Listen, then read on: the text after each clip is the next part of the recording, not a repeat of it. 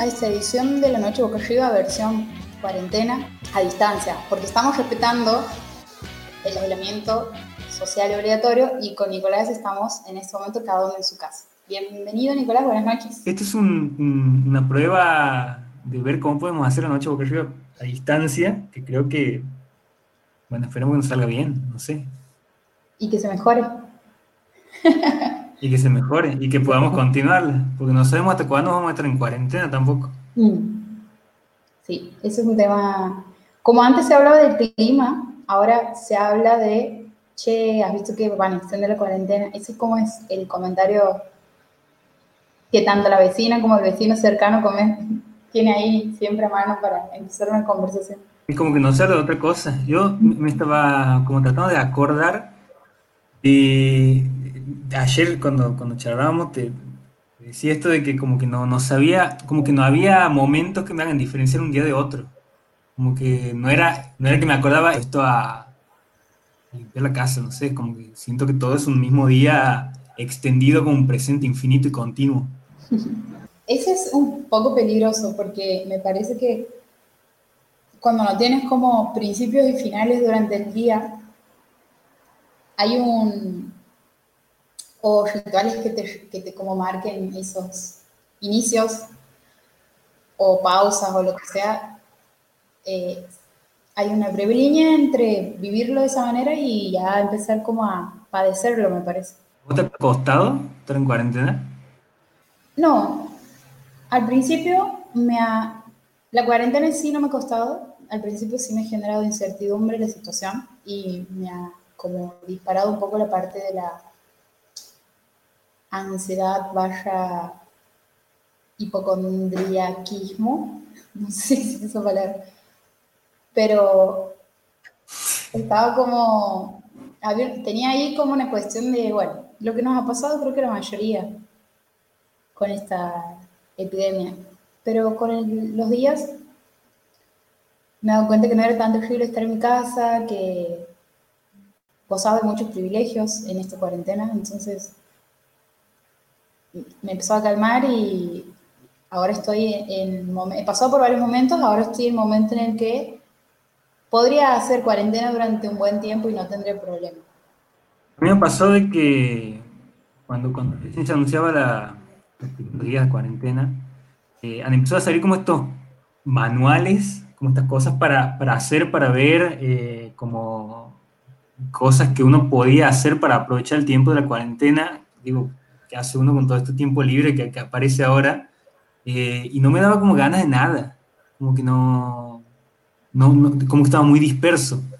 Incluso había momentos donde no podía dormir a la noche, me levantaba a 4 de la mañana, 6 de la mañana, así sin tener nada para, para hacer, hasta que desde, bueno, desde la radio hemos empezado como a tener como una rutina diaria que iba marcando un poco la base para, para, el resto del día, entonces ya con esa rutina diaria como que me, me he ido reacomodando de a poco, no sé, me ha costado un montón eh, ponerme a, hacer cosas, no podía terminar ni, ni, media, ni medio libro, digamos, o sea, ni siquiera como para leer o para hacer algo, digamos. A mí algo me hacía pensar que, que algo que se me cruzó por la cabeza en esta en, este, en estas semanas ha sido lo rápido no es que se me cruzó por la cabeza, sino que he visto esto. Lo rápido que nos acostumbramos a, a lo malo, en un sentido en el que, también a lo bueno digo, pero en esta situación en particular, cómo nos vamos acostumbrando a las malas noticias y cómo nos vamos como preparando para algo peor.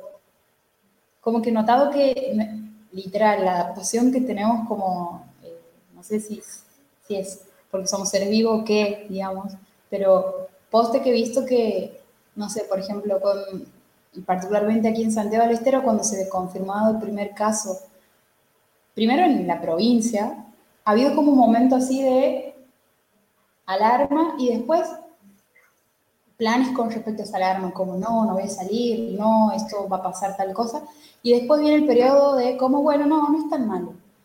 Y después cuando pasó lo de que se ha descubierto un caso en la ciudad donde vivimos nosotros, pasó lo mismo, he visto, hasta incluso me pasó a mí de decir, bueno, no, no voy a ir más a trabajar, no, no voy a salir de mi casa.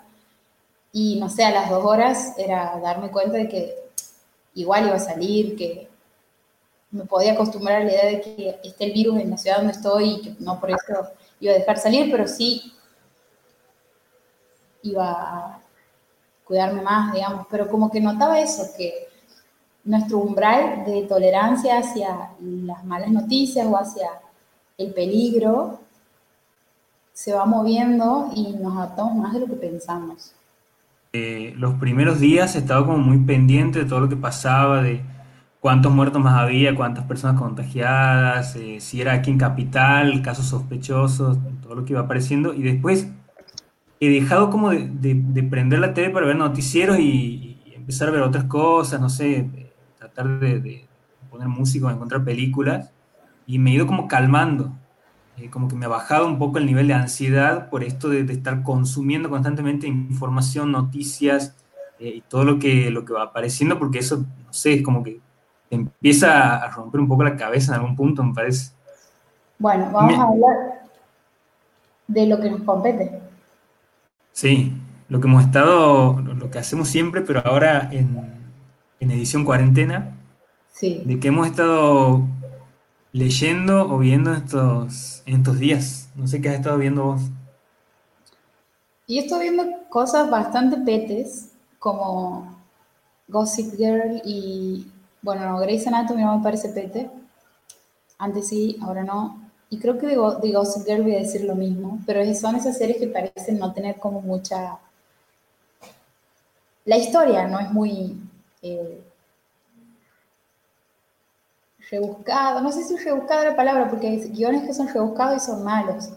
No, no parece un guion muy trabajado, ahí está. Bueno, eso todo viendo, pero además también he podido como volver a ver películas que había visto y que me gustaban, me gustan mucho, como Birdman, he vuelto a ver. También he vuelto a ver Mad Men, toda la temporada. ¿Toda, la serie? Toda la serie, sí. ¿Ya has terminado? Sí.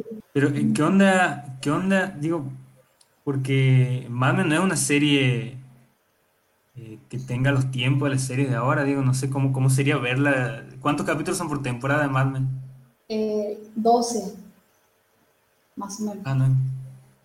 Yo lo tengo pendiente por eso. ¿No lo has visto? No, nunca lo he visto. Siempre me la han estado recomendando, pero nunca, digo, he intentado verla en algún momento, pero me ha quedado siempre como con la sensación de que no me enganchaba y, la voy dejando pendiente para más adelante, en algún momento. Es un, buen, es un muy buen momento para verla. Bueno, a mí me, pasó con Mad no pensaba que era, una, que era una serie que iba a volver a ver. Me, parece que no, como que había algo para revisar, pero porque me pareció una serie muy buena. Pero creía que me iba a aburrir volviéndola a ver y me ha pasado lo contrario.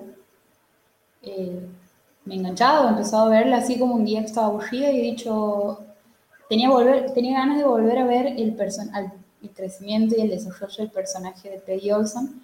Y digo, voy a ver un capítulo del principio porque quería... No me acordaba de cómo aparecían y cómo se presentaban ellos en, el primer capítulo del piloto.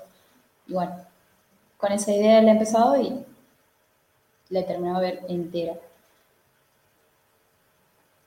Voy a empezar a hablar de Mad Men, ya que estamos. Ya que estamos metidos ahí. ya que estamos metidos aquí. Bueno, Mad Men es una serie del, 2000, eh, del 2007. En el 2007 se estrena el primer episodio. Tiene siete temporadas. Y empieza, bueno, los protagonistas es eh, Don Draper, que es John Hamm. Actúa Elizabeth Moss, que hace de la esposa de, de Don Draper. Él es un creativo, es un publicista de de Nueva York y está en un momento en donde su carrera está a punto de despegar con toda, o sea, de volverse una persona con mucho, mucha plata. Pero todavía faltan un par de decisiones que tomar para llegar a ese punto. Entonces es una agencia que se llama Sterling Cooper, en donde él trabaja, que es una agencia de publicidad y trabaja con diferentes marcas como eh, Lucky Strike, como, no sé, en un momento aparece también, eh, la mayoría son inglesas, pero en un momento creo que aparece, hay esta marca de, de vehículos para el trabajo, como tipo tractores y eso, no me acuerdo el nombre. No, no me acuerdo, no sé. Bueno, y No he así, tenido, no he tenido tractores. nu- nunca has ido al campo, no sos una persona... John Deere, ¿no se llaman? ¿Al- ¿Algo así? ¿O no? ¿Cómo? Jo- John Deere, Sí, con una John marca Deere, Sí. Eh, que tiene un ciervo, ¿o no? Nada que ver. ¿eh? Que tiene un ciervo, que aparece la, la- la- la No. imagen de un ciervo en la marca, no sé. No he visto tanto, no trabajan tanto con esa marca. Pero bueno, la serie trata de la mayoría de estas personas que laburan en esta agencia son y, personas de clase media alta y se muestra la vida en ese momento en los años 60, está ambientada a fines del año 50, principios de los 60 y te muestran como el ideal de vida de ese momento en Estados Unidos que era, bueno, el, el, American Way of Life, que era marido, mujer, casita, eh, hijos, hijas, una familia ahí bien conformada, un trabajo que te dé éxito, la mujer dedicada 100% al hogar, y, pero todavía en ese momento se mantienen esas cosas y al mismo tiempo está la transición, porque empieza a ver ahí en el medio está Vietnam, hay un, un quiebre ahí entre las generaciones y todo eso se va viendo a lo largo de todas las temporadas. Lo que tiene Mad Men, bueno, hay dos personajes dentro de la agencia, además de Dom, que es el protagonista. Uno es el personaje de, de um, Peggy Olson, que está protagonizada por Elizabeth Moss, y Christina Hendricks, que hace de Sean Holloway. Sean es como la persona que maneja la agencia, pero es la jefa de secretarias. En ese momento las mujeres no, todavía no tienen, no pueden aspirar a cargos muy altos. No es muy alejado de lo que pasó hoy, pero ahí solamente se dedican, sobre todo si es la parte de publicidad y de creatividad, solo se puede, pueden entrar a laborar ahí como secretarias. Sean es la jefa y Elizabeth Moss entra a trabajar ahí siendo una, una changuita de tener 20 años y súper naif, así, inocentona, usa vestidos hasta por abajo de la rodilla, reza todos los días, viene de una familia muy, muy cristiana, muy conservadora, y entra a un lugar en donde, si bien la agencia, digamos, eh, mantenía como estas ciertas, este cierto status quo de cosas que no se iban a cambiar todavía, sí era un lugar bastante progre para la época, digamos. Y progre en la medida de lo que se podía en ese momento. Y ahí ella se va con que empieza a conocer el mundo de los negocios y empieza a conocer el tema de que, bueno, que la gente es hipócrita, es como que ella empieza como a tener una especie de, de desilusión. Como a chocarse con todo eso. Claro. Y el, el, personaje de ella empieza a cambiar y empieza como a, eh, a, pasar de ser una víctima a ser, no una victimaria, pero sí como que a tomar un poco la agenda de, de lo que quiere y pasa de ser una secretaria a ser una creativa, una redactora. Ese personaje es, si no es el mejor, es uno de los mejores de la serie. Por otro lado está la esposa de, de, Don Draper, que es Elizabeth Moss, que en esta serie se llama Betty, Betty Draper, que es literalmente una Barbie. O sea, además la cara de esa actriz es, no sé, para mí que la Barbie se ha inspirado en ella. Es muy, yeah. muy, muy perfecta es la chabona. Y ella en la película, en la serie hace de justamente ese estereotipo. El de la esposa perfecta, la madre perfecta, Y lo que te muestra es que ella está atravesando un duelo porque acaba de morir la madre, pero no puede demostrar nada, es como muy, pareciera ser el perfil de la chica frígida, pero en realidad es como que lucha internamente con lo que quiere ser, que es una esposa obediente, y con lo que siente, que es que quiere tirar toda la mierda, salir de la casa, buscar trabajo. En un momento, de hecho, intenta volver a trabajar como modelo, porque ella era modelo antes de conocerlo a él. Y bueno, mientras tanto, el protagonista eh, es un personaje muy callado, muy misterioso, muy como, eh, como magnético, digamos, esas personas que hablan poco, pero cuando hablan te tiran la posta y uno quiere saber siempre más sobre qué pasa por la cabeza de esa persona. Bueno, así es el personaje de él, que también es un poco el perfil del Don Juan y, de alguna, y en alguna manera del hombre de negocios, digamos, como, no sé, el, hombre con mayúscula. Y, y, sí.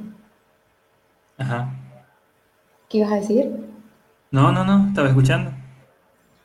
Y parece ser como una persona, eh, un genio, porque posta que es un genio dentro de, la publicidad. Tiene una, un comienzo de la serie, que esto se ve en el piloto, y es él intentando encontrar la frase, el eslogan para la publicidad de cigarrillos, y yendo a un bar y pidiéndole al mozo que le muestre la caja de cigarrillos, y el mozo fumaba una marca que, no sé, era una marca, la competencia de Lucky Strike, en ese momento no sé cuál era, y él le pregunta por qué le fumaba y el tipo, el mozo, que era negro, piensa que se acerca a otro mozo más y le dice, él te está molestando, porque en ese momento los negros en, Estados Unidos eran como todavía súper marginados.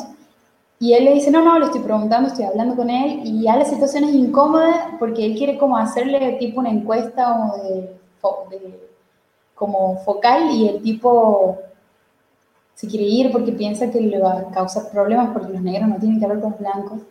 Y él le dice, no sé, lo fumo porque lo fumaba mi papá. Entonces él empieza a anotar como un par de frases en la servilleta y así es como el perfil de él, un tipo que va, se sienta en los bares mientras está tomando, se le ocurren las ideas. Que es como la idea esta del genio creativo. Y mientras tanto hay una marca de medias de nylon, o sea, las medias finas que usan las mujeres, que también está, con la que la empresa ya trabaja, con la que la agencia ya trabaja. Y, y en un momento tiene la frase que es, el amor ha sido inventado por un par de publicistas para vender medias de nylon a las mujeres. La había escuchado esa, la he visto en algunas capturas, algunas cosas que compartían en Twitter. Ahora te estoy escuchando cortado. ¿Ahora? Ahora te escucho bien. ¿Ahora sí? Sí. No, me estaba acordando con esto de que decías de que como que él en el bar como que toma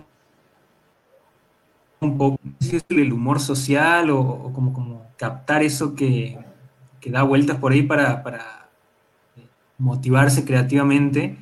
Eh, me estaba acordando de algo que había escrito, no, no, no que había escrito, había dicho Pedro Mairal en estos días de, cuarentena, de que eh, a él le costaba mucho escribir porque, y ser creativo en este contexto, desde ahí escribía de lo que hacía, salía justamente que uno tiene en, la calle, con otras personas, con lo que ve del mundo exterior. Eh, digo que es difícil ser creativo sin eso también, digamos. Mm, sí, sin, el alimento del cual nutrirse para escribir, digamos. Sí. No lo he pensado. Escribir desde el encierro. Ya tienes otro video. Ah. Ajá. Eh, te juro. Bueno, eh, Mad Men es una muy buena serie para ver hoy, no en la situación de cuarentena, sino hoy, después de este como aterrizaje exitoso que ha tenido la serie en la manera de, en la que consumimos. Porque como vos decís recién, es distinta a las series de ahora, tiene un ritmo muy particular y hablando con un amigo le decía sobre esta serie que lo que, volviendo a ver, si puedo resumir, qué es lo que me gusta y me, gusta mucho, admiro mucho de los guionistas de esta serie. El creador de la serie es eh, Matthew Winner y ha ganado un Globo de Oro a Mejor Serie. Bueno, lo que, así resumiendo lo que me gusta de la serie, que admiro es que es una serie muy sutil. Y me, he dado cuenta que las temporadas, no sé si todas, pero hay temporadas, por lo menos hasta la 4, en donde empieza y ya sabe, o sea, lo porque me acuerdo de cosas y bien volviendo a ver me doy cuenta que sabe hacia dónde va, o sea, no se han ido pensando los capítulos en base a la audiencia, que quizás es algo que se hace mucho ahora. Así que bueno. Está para ver en... Está para ver en Netflix, la sacan ahora, así que vayan. No, ¿qué? La sacan ahora en mayo. no, he perdido mi oportunidad. No, tienes todavía, te queda. Ah, todavía, bueno, pero no creo que pueda, no sé. Sí, pues por lo menos empezar a ver la primera o segunda.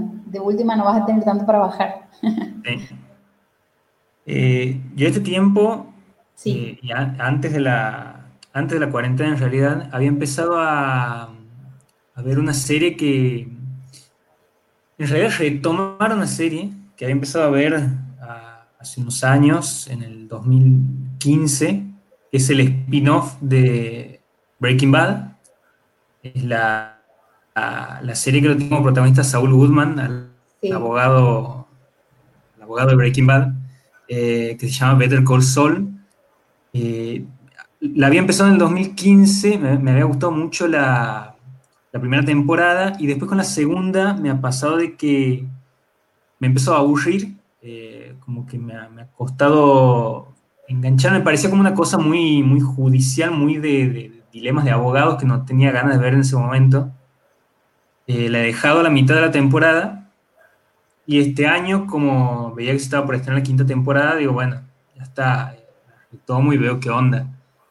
Y, y a partir de, bueno, termina la segunda temporada, a partir de la tercera, es impresionante el salto de, calidad que pega la, la serie porque empieza a incluir otros personajes del, mundo de Breaking Bad y empieza como a, extenderse un poco más para mostrarte cómo ese abogado bueno que se llamaba Jimmy McGill empieza como a convertirse en ese abogado defensor de criminales que es eh, Saul Goodman. Eh, en la serie lo, más interesante es eh, que la propuesta estética, la propuesta visual, la propuesta estética y la propuesta de guion de Breaking Bad sigue como, como intacta. Eh, y me, sorprende mucho ver cómo eh, se puede seguir construyendo todo ese mundo y todo ese universo de, esos personajes, incluyendo también personajes nuevos, eh, sin perder nada de lo que nos gustaba de, Breaking Bad, incluso enriqueciendo mucho más toda esa, esa historia al punto de que ahora no me imagino Breaking Bad sin la existencia de, de Better Call Saul, por ejemplo. Ah, tremendo. Es, tremendo porque eh, ellos eh, contaban en una entrevista de Vince Gilligan, el creador de Breaking Bad, y Peter Gold, que es el guionista eh, que crea el personaje a partir de la segunda temporada.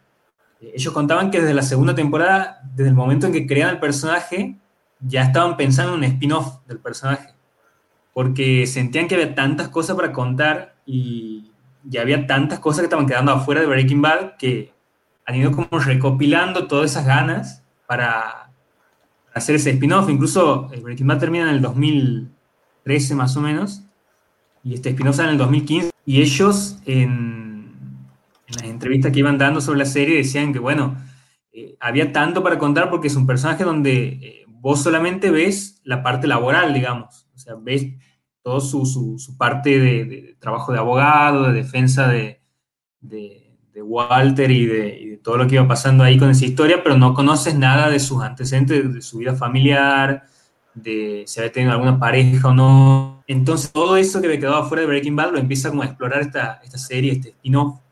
Y, y es, extraordinario la, la forma en la que eh, colocan un personaje que para mí es, es, brillante, que creo que es de los mejores personajes que he visto en una serie, que es Kim Wexler, es la, es la abogada, que también es pareja de él, eh, que, que funciona en algunos momentos contrapunto de, de la personalidad de él, digamos, como, como un antagonista por momentos, y por momentos como cómplice de muchas de, la, de las trampas y de los truquitos como, abogado.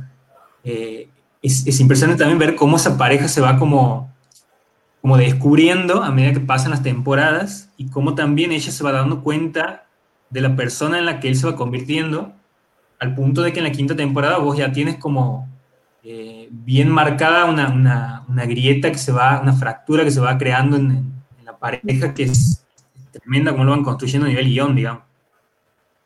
¿Cómo se llama ella, la actriz? Se llama. Eh,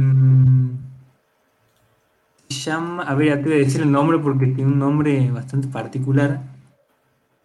Se llama Ria Seahorn. Es la primera vez que la veo, por lo menos en, un papel así tan eh. Eh, y, decía que la, serie lo, mejor que tiene es que eh, cada comienzo de temporada también está pensado como algo aislado, no, no aislado, sino como algo eh, como autoconclusivo en sí mismo, porque cada vez que arranca una temporada y cada vez que termina, te van mostrando qué ha pasado con él después de Breaking Bad. Mm. Es todo como una secuencia en blanco y negro, está pensado con pequeños momentos donde sí. te muestran qué ha pasado con él después de Breaking Bad y ahí recién se introducen al, al spin-off y a todo lo que va pasando seis años antes de que él conozca a Walter White en, en, el año 2002, donde transcurre gran parte de la serie. Y después van apareciendo, bueno, los personajes, algunos personajes de Breaking Bad, sé si sería spoiler mencionarlos, porque creo que han aparecido en varios, en varios lugares. Eh, no, mencionarlos. Pero, pero aparece Mike, bueno, Mike aparece desde, el primer, desde la primera temporada, aparece Gustavo Fring, aparece Héctor Salamanca, se explora toda la que es la historia de la familia Salamanca también, como Gustavo Fring llega a ser Gustavo Fring, eh, aparece Hank y, y, bueno, no quiero decir más, eh, pero, pero está muy bien usado el recurso de, de en qué momento tienen que aparecer ellos y y de cómo han ido administrando eso, porque Vince Gilligan decía, por mí lo hacía aparecer a Gustavo Fring, pero hemos guardado esa ansiedad para usarlo muy bien a partir de la tercera y, y, como que le suma mucho a la historia, porque cuando parece que como que se empieza a agotar, te, te incluyen alguna, alguna línea narrativa eh, que incluye a estos personajes y ahí es como que te vuelven a, a meter dentro de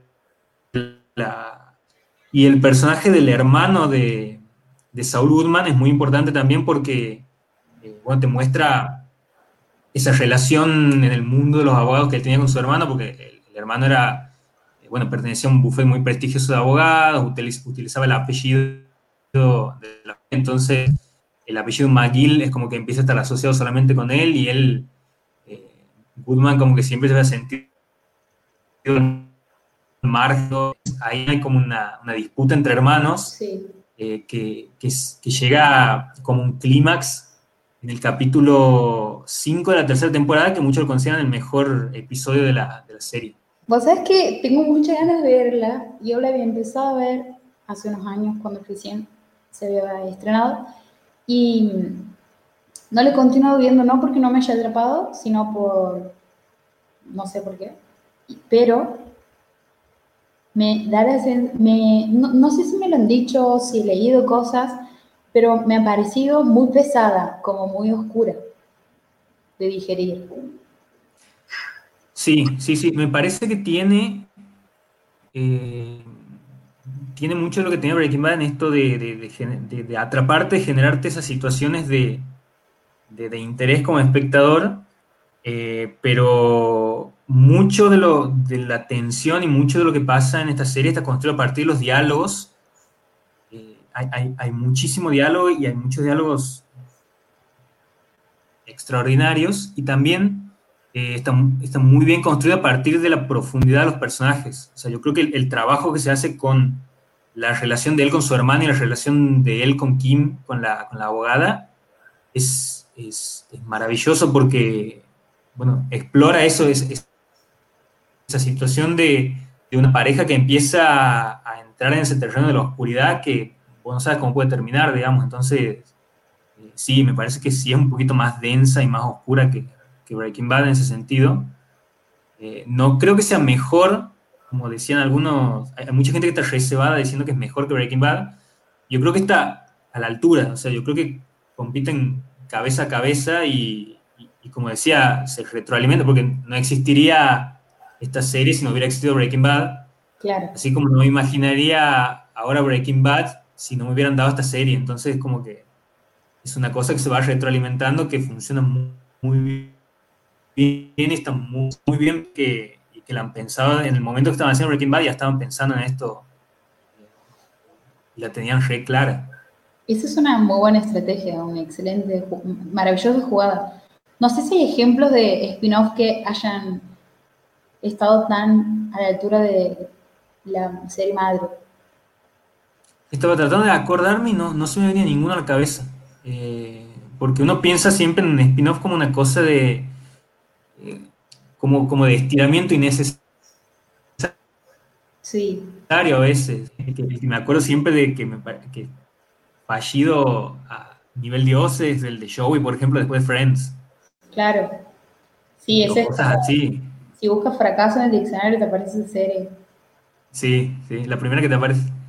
Eh, entonces, no, no, no, sé, siempre como que pienso en el spin-off como una cosa de querer alargar algo que me parece que ya está eh, y aquí es como que vos dices, che, si había otra historia para contar, digamos, está bueno esto que me estás contando. Eh, dame más. Entonces, eh, no sé, a mí me parece una serie que hay que ver, sí o sí. digo, si te gusta tomarte sobre todo el tiempo para ver una, buena serie, porque es una serie que parece incluso del tiempo, estamos hablando de Mad Men, que está hecha en otro, en otro momento, y, parece que esta serie se ha eh, también en esa época donde las series necesitaban como un tiempo para, para, que, para que vos las puedas ver, para que puedas ver el desarrollo de los personajes, pensar cada, cada secuencia, cada escena. Eh, y es una serie que se nota que está cocinada muy a fuego lento. Entonces, no es para ser impaciente. Mm. Y si quieren aprovechar la cuarentena para verla, es el mejor momento, me parece. No, Mad Men es el mejor, mejor momento para ver ahora. También, bueno. Se ponen a pelear por sus series. La voy a ver porque no estoy viendo nada en este momento. Había empezado a ver Gossip Girl, que es una serie que había empezado a ver hace muchos años. También en la misma situación, digamos, aburrimiento e insomnio. Y la dejé a ver hasta la tercera temporada y ahora cuando la retomo, creo entender por qué la había dejado eh, y es para la gente que ha visto Gossip Girl, si la termino de ver, probablemente me van a. vengan de uno, digamos, porque. Ah. Me parece. Ayer hablaba con una amiga que es fan de la serie y le, ella me decía. Yo le decía que me parece una serie muy mala. Y ella me dice, no, termina de verla. Pero tiene capítulos la tercera, pero con situaciones que vos dices, que tipo telenovela, o sea, es muy del estilo de la telenovela la serie. No, para, no por menospreciar la telenovela, de hecho tenemos nosotros una columna dedicada a una reivindicación hacia la telenovela, pero sí cosas como todo lo contrario a lo que vos estabas mencionando recién sobre Better Call Saul, soluciones o giros que le dan en el momento a la historia porque no sabían de qué otra manera hacerlo. Eso me parece que pasa todo el tiempo en Gossip Girl. No sé, en un momento aparece un tipo diciendo que es el hijo de otro tipo, ponele. Ajá. Y por lo único que no termina de quedarse con, en teoría, su padre biológico es porque se da cuenta que lo había dado en adopción el padre porque no estaba enamorado de la madre de él. Entonces él dice, ah, no, si no es amor verdadero, tienes razón, me voy. Y pasan esas cosas que dices que... Sí, me, suena a, telenovela, eso que me estás contando. Así que bueno, voy a empezar a ver Better Call Saul.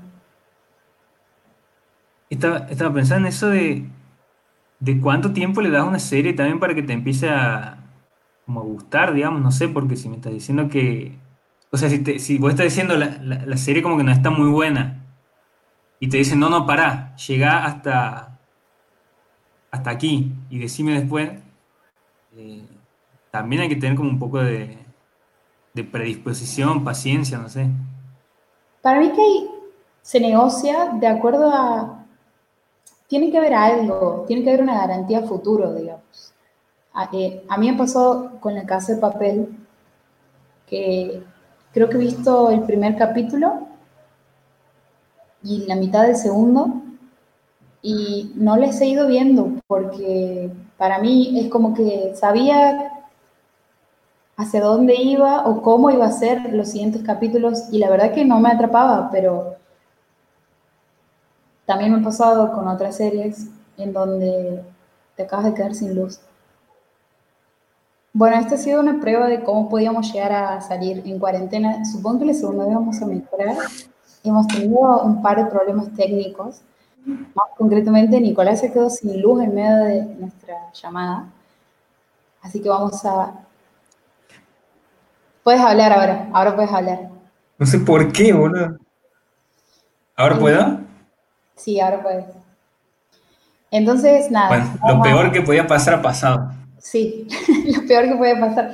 Y lo, que, y lo peor que puede pasar, que es que mi gato me desenchufe la notebook, que no funciona si no está conectada, está a punto de suceder también. Entonces hay como muchos factores que nos están obligando a finalizar esta, este podcast. Así que bueno, Vamos a volver a hacerlo la semana que viene, ¿ok? Volveremos. Volveremos. Chao.